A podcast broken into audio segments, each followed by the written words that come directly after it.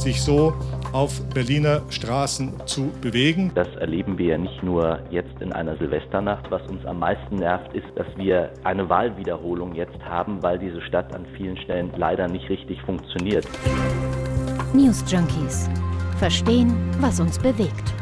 Ein Podcast von RBB24 Inforadio. Die News Junkies für euch hier und heute wieder Martin Spiller und Ann-Christine Schenten. Hallo. Ja, sag mal, wie geht's dir denn so insgesamt? Eigentlich geht's mir ganz gut. Warum? Ich frage nur, weil du ja auch in dieser Stadt leben musst, in diesem Moloch, dieser Failed City, also diesem Berlin diesem Berlin ja, mhm. aber ich, ich komme tatsächlich ganz gut klar damit, hier zu wohnen, muss ich sagen. Aber es hat natürlich einen Grund, warum äh, du mich das fragst. Wir sind ja nicht hier umsonst im Podcast. Denn äh, wenn man das momentan so liest, was zum Beispiel aus Bayern gerade so rausposaunt wird, da kann man tatsächlich den Eindruck haben, hier in Berlin hier herrscht nur Chaos. Wie schlimm ist Berlin wirklich? Klären wir heute oder bashen zurück. Und an euch der Hinweis, ihr könnt die News Junkies, unseren täglichen Podcast, natürlich auch abonnieren. Das geht in der App der ARD Audiothek und dann kommt die tägliche Fuhre ganz automatisch zu euch. Berlin entwickelt sich zu einer Chaosstadt, die weder Wahlen organisieren noch die Sicherheit ihrer Bürger garantieren kann. Ja, das waren die Worte von Bayerns Ministerpräsident und CSU-Chef Markus Söder. Ja, und sein Generalsekretär Martin Huber, der sprach sogar von einer Failed City. Zitat, wenn man sieht, dass bayerisches Geld in Berlin zum Fenster rausgeschmissen wird für irgend so einen Krampf wie Gender-Toiletten, dann müsse man das kritisch ansprechen. Ich stelle mir das gerade vor, wie wir an unseren Fenster sitzen das bayerische Geld rauswerfen. genau. ähm, tatsächlich ist seit Silvester wieder eine Sportart ganz groß in Mode und zwar das Berlin-Bashing. Mhm. Die CSU, die prügelt sich, wenn man das so sagen darf, gerade so richtig fest, obwohl, und das erklären wir gleich auch nochmal, es gab ja nicht nur in Berlin Ausschreitungen und Probleme an Silvester. Doch, laut CSU-Landesgruppenchef Alexander Dobrindt war das so. Und es geht nur um die Frage jetzt der Strafe und der Umsetzung der Strafe an der Stelle, um Nachahmer davon abzuhalten, sich so auf Berliner Straßen weiter zu bewegen. Auf Berliner Straßen. Das Ganze auch nicht ganz so erstaunlich, denn nicht nur in Berlin wird in diesem Jahr wieder gewählt, sondern auch in, rate mal, Bayern. Klar, und äh, da ist natürlich dieses Berlin-Bashing immer ganz gut in Mode. Das kommt einfach auch ganz gut da an, ein bisschen Abgrenzung. Es ist aber nicht nur Bashing. Also die CSU, die hat schon auch über tatsächliche Sanktionen, über Strafen nachgedacht. Weniger Geld solle Berlin bekommen, und zwar über den Länderfinanzausgleich. Die Begründung von Dobrindt, die klingt abenteuerlich. Ähm, er zieht nämlich tatsächlich einen Vergleich zu anderen Ländern, Polen und Ungarn, heran. Und er sagt, äh, in Europa wissen wir, dass die Rechtsstaatlichkeit in allen Ländern Ländern umgesetzt werden muss. Mhm. Und wenn das nicht in dem Maße stattfindet, wie die Gemeinschaft das fordert, dann kann das finanzielle Sanktionen zur Folge haben. Und ähm, so wie das zum Beispiel die EU gegenüber Ungarn macht, könne das eben auch in Deutschland gegenüber Berlin funktionieren. Also Geldstrafen für Silvesterkrawalle. Totalversagen dürfe nicht belohnt werden. Kommen wir gleich noch darauf zurück, was da ginge, politisch oder auf dem Klageweg, was Bayern da machen könnte. Kommt aber im Wahlkampf in Bayern vielleicht ganz gut an, oder? Ja, die äh, Süddeutsche zum Beispiel schreibt heute Berlin-Bashing, das geht immer. Ja, da wo die Welt noch in Ordnung ist. Und die FAZ, die stellt fest, je südlicher die Gegend, desto hämischer geht's gegen die deutsche Hauptstadt. Und das auch nicht ganz neu. Operettenkomponist Franz von Suppé, weiß nicht, ob du den Namen schon mal gehört hast, Nein. der war es, der soll nämlich das Berlin-Bashing quasi erfunden haben. Sein Prototyp, der lautete, Du bist verrückt, mein Kind, du musst nach Berlin, wo die Verrückten sind. Das muss man ja nicht negativ sehen. Das kann, also, kann auch positiv sein. Genau. Ähm, tatsächlich sieht man ja an diesem Zitat, so neu ist das gar nicht. Ich habe eine kleine Geschichte des Berlin-Bashings gehört. Werden wir mal ein bisschen pragmatischer, gehen wir mal in die Jetztzeit. Keine Lösungen, nur Gebäsche. So ungefähr klang die Antwort von Berlins regierender Bürgermeisterin Franziska Giffey. Zitat: 145 Chaoten heißen nicht, dass 3,7 Millionen Menschen Idioten sind. 3,7 Millionen meint sie natürlich die Einwohner von Berlin. Mhm. Äh, wobei, es sind ja sogar weniger Festgenommene jetzt in Berlin. Äh, statt 145, glaube ich, jetzt so 39 oder so. Und Giffey hat Markus Söder eingeladen, doch nach Berlin zu kommen und sich das mal mit eigenen Augen anzuschauen. Und Tja, hat er schon reagiert, Martin? Äh, nee, aber er wird das ablehnen. Also selbst ein Bild machen, nach Berlin kommen, ist aber noch was anderes. Wir erinnern uns vielleicht auch noch an Edmund Eddy Stoiber. Der sollte nämlich 2005 bei der Bildung einer großen Koalition ja fast schon Superminister werden. Ich glaube für Wirtschaft und Arbeit. Wurde sogar schon nominiert. Ganz kurzfristig machte er dann aber einen Rückzieher und blieb doch lieber in München. Es ist einfach schöner in München. Ne? Und Superminister auch ein bisschen zu viel Arbeit. Äh, offiziell hat er das übrigens abgelehnt aus bundespolitischen Erwägungen. Genau. Oder wir erinnern uns vielleicht auch noch an Frank Steffel, Teppichhändler und CDU-Spitzenkandidat im Berliner Wahlkampf 2001. Im Laufe dieses Wahlkampfes bezeichnete er dann München bei einem Besuch dort als die schönste Stadt Deutschlands. Ich will nicht Er hat mir eine Freundin auch mal gesagt, die ist dann lieber nach Stuttgart gezogen. Manchmal muss man auch erst mal merken, wo es nicht so schön ist. Das stimmt, ja. Und Ästhetik ist ja auch nicht gleich Lebensgefühl, ne? Also du bist ja Berliner mhm. und wie geht's dir denn damit? Also mich nervt Berlin manchmal schon. Also bevor Berlin eine echte Metropole war, da nervte eher die Politik von oben mit ihren Ansprüchen. Da wurde dann so getan, als wenn jetzt jede Straßenlaterne hier weltberühmt wäre. Und seitdem Berlin eine Metropole ist, kann man ja, glaube ich, inzwischen doch sagen, da erklären einem die Zugezogenen dann nicht selten, was man hier dürfe. Wir sind doch schließlich in Berlin, da darf man das. Ja, das mit den Zugezogenen, das muss ich tatsächlich direkt auf mich äh, genau, also Leute beziehen. Wie du. Genau, ich bin eine sogenannte Zugezogene. Ich wohne auch noch gar nicht so lange in Berlin. Vier Jahre sind es jetzt knapp. Mhm. Und ich bin aus beruflichen Gründen, wie man so schön sagt, nach Berlin gekommen. Nicht also wegen der Partys? Tatsächlich nicht wegen der Partys. Ich muss auch sagen, ich führe ein bedauerliches Partyleben in dieser Partyhauptstadt. Aber das mal am Rande. Und ich muss sagen, ähm, ich lebe gerne hier. Das Einzige, was ich hier nicht gerne mache, ist Fahrradfahren. Hm. Was mich interessanterweise am wenigsten nervt an Berlin, ist eben dieses vermeintliche Chaos. Also ich hatte noch nie Probleme mit der überforderten Verwaltung, also dass da immer gar nichts funktioniert, total Versagen. Äh, ich war auch mal eine Zeit lang aus Berlin geflohen. Be besser war es da aber nicht. Und ja, es gibt schon Ecken in Berlin, wo ich nicht so gerne hingehe, aber eben auch nicht nur in Berlin. Ja, ich würde sagen, Berlin ist auch äh, symbolisch für jede andere Großstadt. Ich komme zum Beispiel aus dem Ruhrgebiet. Das ist auch teilweise ähnlich, ähm, was so die Strukturen angeht. Was natürlich in Berlin sehr nervig ist, ist, wenn du zum Amt musst. Also ich bin im Sommer umgezogen und tatsächlich habe ich es noch nicht geschafft, einen Termin zu bekommen, um mich umzumelden. Ich weiß ja. auch nicht, ob das so klug ist, das jetzt hier im Podcast zu sagen. Aber genau, solche Sachen sind natürlich extrem schwierig und überhaupt eine Wohnung zu finden. Ne? Also das ist auf jeden Fall auch ein Problem in meinem Leben. Weil so viele Leute dazugezogen sind wie du. Aber gehen wir mal ein bisschen weg von unseren subjektiven Gefühlen. Was ist tatsächlich dran am Berlin-Bashing? Und da fangen wir vielleicht mal mit den Finanzen an. Also wir haben ja vorhin gehört, CSU-Landesgruppenchef Alexander Dobrindt, der will Berlin das Geld kürzen, also sanktionieren wegen der Silvesternacht. Und damit schießt er auf ein Thema ein, das schon tatsächlich seit Jahren Dauerbrenner ist. Es geht um den Länderfinanzausgleich. Ein Tagesspiegel-Artikel von 2018 beispielsweise. Hier ein Zitat. Noch nie hat Berlin so viel Geld aus dem Länderfinanzausgleich bekommen wie im vergangenen Jahr. Damit ist 2017 gemeint, obwohl die Hauptstadt wirtschaftlich floriert und finanziell gut dasteht. Nach den Zahlen, die das Bundesfinanzministerium jetzt veröffentlicht hat, sind es 4,2 Milliarden Euro. 4,2 Milliarden im Jahr 2021. 2021. Da waren es übrigens nur noch 3,6 Milliarden. Also ist ein bisschen weniger geworden. Aber Berlin bekommt immer noch das meiste Geld, während Bayern am meisten abdrücken muss. 9 Milliarden nämlich.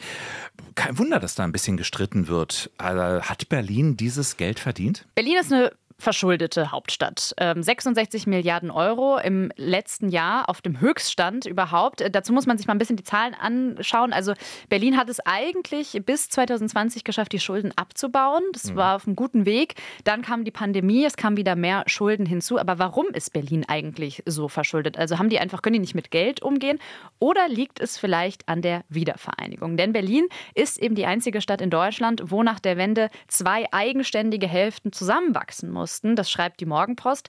Und viele Einrichtungen gibt es hier noch immer doppelt und dreifach. Das kostet Geld. In Berlin gibt es allein 150 Theater, 180 Museen. In den 90er Jahren wurde sehr viel investiert und es gab eben auch ein starkes Bevölkerungswachstum. Also die Wiedervereinigung, die war und ist teuer und Bayern war davon eben zum Beispiel gar nicht so derart betroffen. Ja, und dann darf man natürlich nicht vergessen, Struktur. Ne? Also Berlin als Stadtstaat hat damit einfach auch andere, teils höhere Kosten als Flächenländer. Also auch zum Beispiel Bremen und Hamburg, die anderen beiden Stadtstaaten, die haben einfach im Vergleich deutlich höhere Pro-Kopf-Schulden. Ja, um jetzt aber mal genau hinzuschauen, also was nur bedingt gilt, ist tatsächlich das Argument, dass Berlin als Hauptstadt mehr Geld aus dem Länderfinanzausgleich zustehe. Das stimmt nicht so ganz. Berlin hat hauptstadtbedingte Ausgaben, so hat es der ehemalige Finanzsenator Matthias Kollatz 2015 formuliert.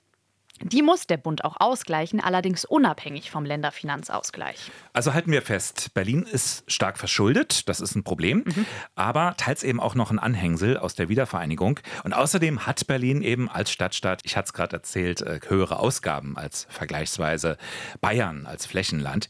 Ich würde es mal so deuten, solange Berlin daran arbeitet, den Schuldenberg kontinuierlich abzubauen, was leider gerade nicht so funktioniert, äh, solange ist es aber auch gerechtfertigt, dass das Bundesland Hilfszahlungen Auszahlung bekommt. Und, darf man auch nicht vergessen, das Wirtschaftswachstum in Berlin, das ist stärker als in Bayern. Das hatte Franziska Giffey jetzt auch gesagt.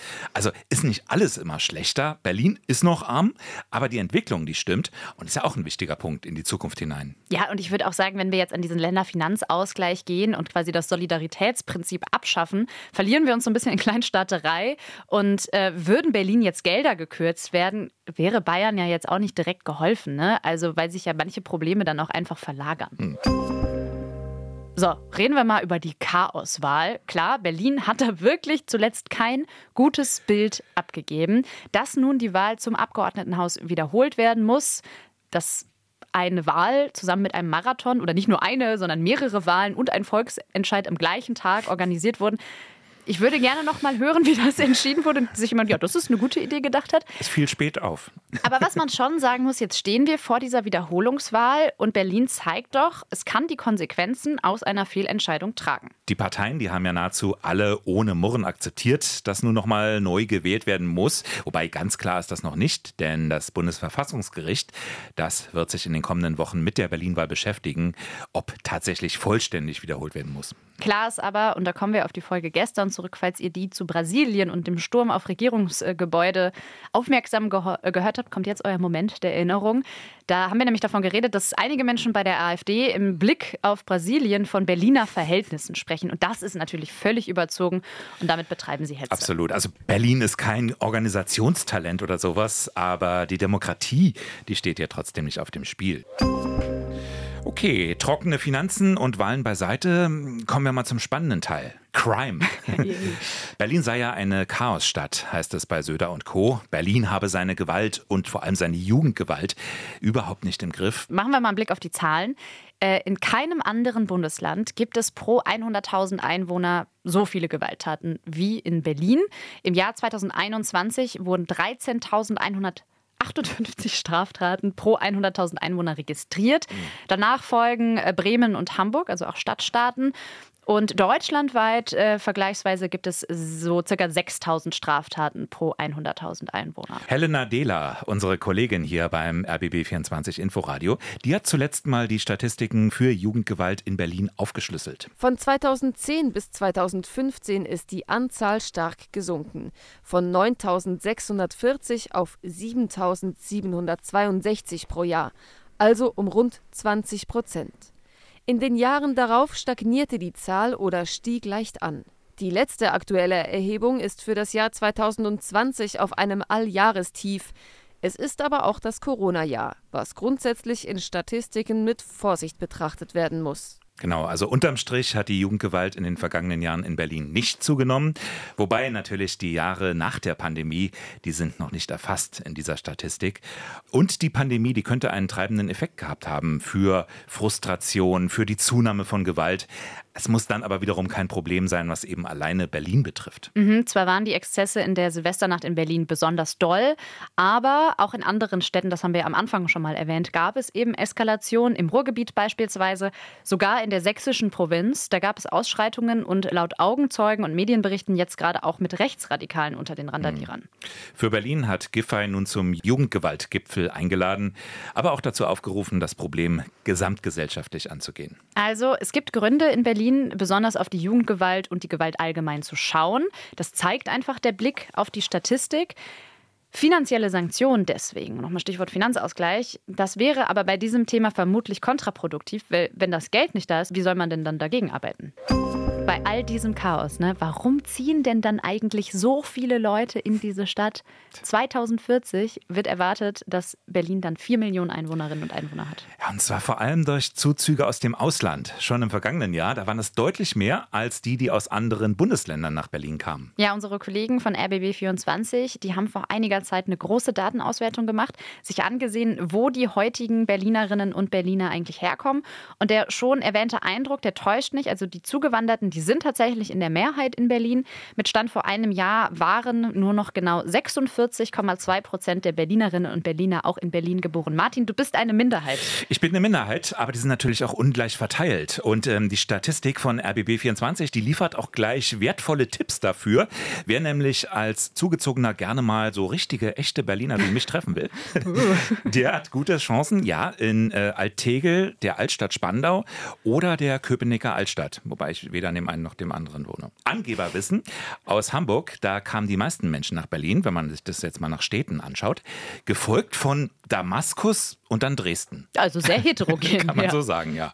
Ja, und dann immer mehr Londoner. Das mag auch mit dem Brexit zu tun haben. Da hatten sich ja tatsächlich viele in Berlin dann neu angemeldet. Übrigens, innerhalb Deutschlands kommen nicht die meisten aus Schwaben, wie man das vielleicht im Prenzlauer Berg manchmal annehmen will, sondern aus Brandenburg, gefolgt von NRW, da grüße ich kurz, und äh, Sachsen, wobei seit langem mehr Menschen nach Brandenburg ziehen als umgekehrt. Ja, und auch das sind ja, das muss man unterscheiden, das sind ja nur bedingt Leute, die so ganz genug vom jungen, hippen Berlin haben, die irgendwie in eine andere Gegend wollen, die nach Bayern wollen oder so. Die wollen raus, die wollen vielleicht ein bisschen mehr Ruhe haben, mehr Grün, spätestens dann als Familie. Die wollen aber trotzdem die Nähe zu Berlin behalten. Das kulturelle Angebot, abends mal weggehen, das wird dann doch gerne mitgenommen. Wobei natürlich die Exil-Berliner in Brandenburg auch nochmal auf andere Probleme treffen und auch andere Probleme schaffen. Und dass es in einer dann 4 Millionen Stadt wie Berlin 2040 nun mal mehr Probleme gibt als in Würzburg, das kann man vielleicht nachvollziehen. Ähm, die Frage ist ja auch, kann man das verhindern oder gehört das nicht einfach auch ein bisschen zu einer Metropole dazu? Also Berlin-Bashing, das ist im Trend immer mal wieder angesagt, gerade wenn in Bayern Wahlen sind. Aber dass jetzt alles den Bach runtergeht, das lässt sich nur sehr begrenzt sagen, ist auch immer so ein subjektives Gefühl bei allen Problemen, die es natürlich, haben wir auch gesagt, hier in dieser Stadt gibt. Klar, und das ist ja auch eine Frage der Wahrnehmung. Also von außen erscheint ja manches auch viel dramatischer. Denn wenn nichts passiert, so an Mord oder Totschlag oder Crime, dann steht es eben auch nicht in der Stuttgarter Zeitung oder so. Ja, manchmal spielt eben auch ein kleines bisschen Hauptstadtneid eine Rolle. Mhm. Ich muss sagen, wir, und da spreche ich glaube ich für uns beide, wir halten es hier noch aus. Ich habe erstmal keine Pläne wegzuziehen, außer niemand gibt mir eine Wohnung in dieser Stadt, dann sieht es anders aus. Aber äh, morgen sind wir übrigens wieder da ähm, und wir sind Martin Spiller und Ann-Christine Schenten. Und wenn ihr noch mehr hören wollt zu den angesagtesten Berlin-Themen, Silvesterrandale, Wahlchaos, aber auch zu all dem, was in Brandenburg natürlich viel besser läuft, dann wäre unsere Empfehlung auch der neue Podcast des RBB Spreepolitik. Kommt jeden Freitag am Nachmittag mit viel Expertise aus den Landespolitikredaktionen Redaktion vom RBB äh, Hintergründe, Analysen oder einfach auch mal Fassungslosigkeit vielleicht. Hört einfach mal rein dann in der ARD Audiothek. Spreepolitik findet ihr aber auch unter rbb24inforadio.de slash podcasts. Und dann bis morgen. Ciao. Ciao. News Junkies. Verstehen, was uns bewegt. Ein Podcast von RBB24 Inforadio. Wir lieben das Warum.